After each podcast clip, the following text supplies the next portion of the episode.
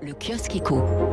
Les grands titres de la presse économique, la presse anglo-saxonne encore en live à l'heure où je vous parle hein, pour décrypter l'intervention de Joe Biden cette nuit devant le Congrès des États-Unis. Discours de motivation hein, pour une Amérique prête à redécoller, à bouger à nouveau. Le président américain a épuisé le champ lexical du mouvement.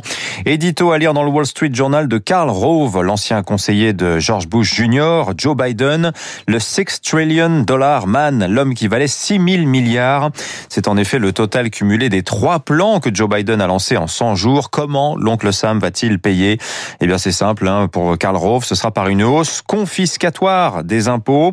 Karl Rove qui préférait le Biden rassurant, bipartisan de la cérémonie d'investiture en janvier, celui qui voulait se battre pour l'âme de la nation. Il préférait celui-là plutôt que le Biden d'aujourd'hui qualifié de radical, agressif et partisan. Le Figaro confirme d'ailleurs ce qu'entreprend Joe Biden, soit un grand virage fiscal, taxe les plus riches sera-t-il davantage bénéfique aux classes moyennes américaines que les baisses d'impôts de Trump? Elles avaient eu, ces baisses d'impôts, le mérite hein, de booster la croissance américaine et par là la création d'emplois, mais au prix, rétorque le camp Biden, du creusement des inégalités. C'est le grand retour en force aux États-Unis du thème de la redistribution ringardisé depuis 40 ans. À lire ce matin aussi un numéro collector de l'opinion, c'est le 2 millième Emmanuel Macron, ainsi qu'une cinquantaine de personnalités lui font l'honneur d'imaginer leur France de 2000 2025.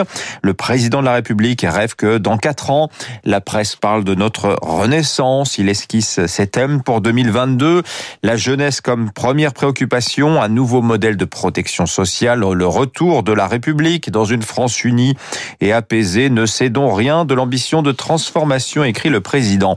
À lire aussi dans le Figaro, grande interview ce matin d'Arnaud Lagardère qui vient de trouver un accord de paix avec ses quatre grands actionnaires, Vincent Bolloré, le groupe Arnaud, Amber Capital et le Qatar.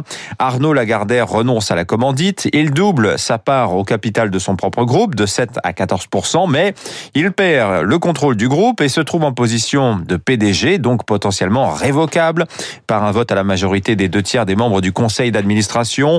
En contrepartie, ses actionnaires, eux, acceptent de maintenir l'intégrité du groupe pour 5 ans.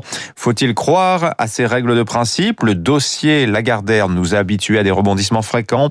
L'histoire ne fait que commencer, écrit le Figaro. Enfin, les échos mettent à la une ce matin Covid, un passeport pour libérer l'Europe. On en reparlera avec François Vidal tout à l'heure à 7h10.